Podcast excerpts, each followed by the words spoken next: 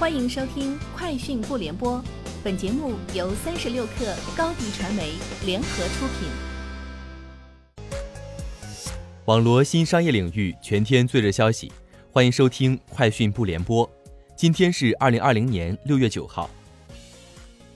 三十六克获悉，饿了么数据显示，一月下旬以来，饿了么累计提供超一百二十万蓝骑士就业岗位，兼职骑士平均每月多赚两千九百元。占到家庭总收入的四成。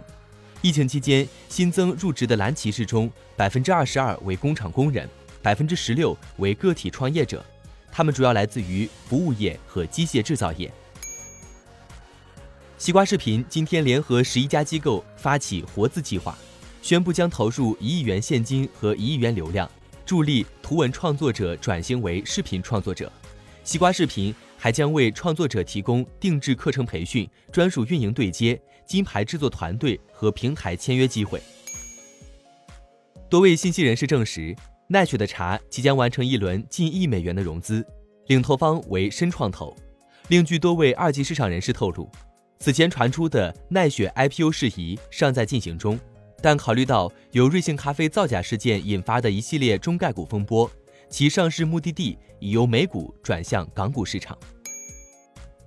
据外媒报道，全球民宿短租公寓预订平台 Airbnb 有望在今年进行首次公开募股。此前，该公司报告称，随着新型冠状病毒疫情限制逐步解除，其业务从五月中旬开始出现显著好转。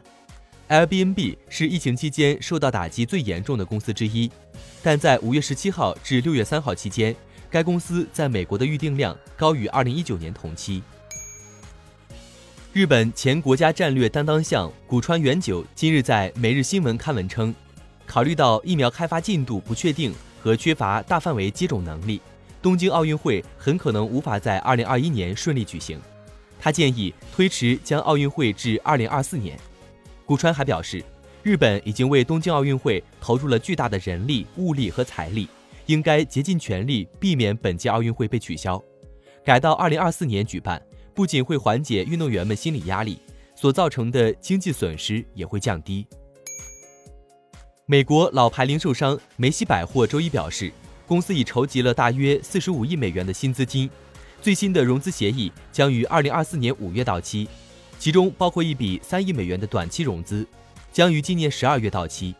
根据协议，该公司还可以要求追加至多七点五亿美元的融资。公司预计将有足够的流动性来满足其业务在这一时期的需求，包括为即将到来的销售季购买新鲜商品，并在二零二零和二零二一财年偿还将要到期的债务。IBM 新任 CEO 克里什纳周一在给美国国会议员的一封信中表示，IBM 将停止提供面部识别软件。并反对将这种技术用于大规模监视和种族貌相。克里什纳说：“IBM 坚决反对，并不会容忍任何技术，包括其他供应商提供的面部识别技术，用于大规模监视、种族貌相、侵犯基本人权和自由，或任何不符合我们的价值观和信任与透明原则的目的。”以上就是今天节目的全部内容，明天见。欢迎添加小小客微信，xs 三六 kr，加入三十六氪粉丝群。高迪传媒杭州分公司正式成立了，短视频代运营，请关注微信公众号高迪传媒。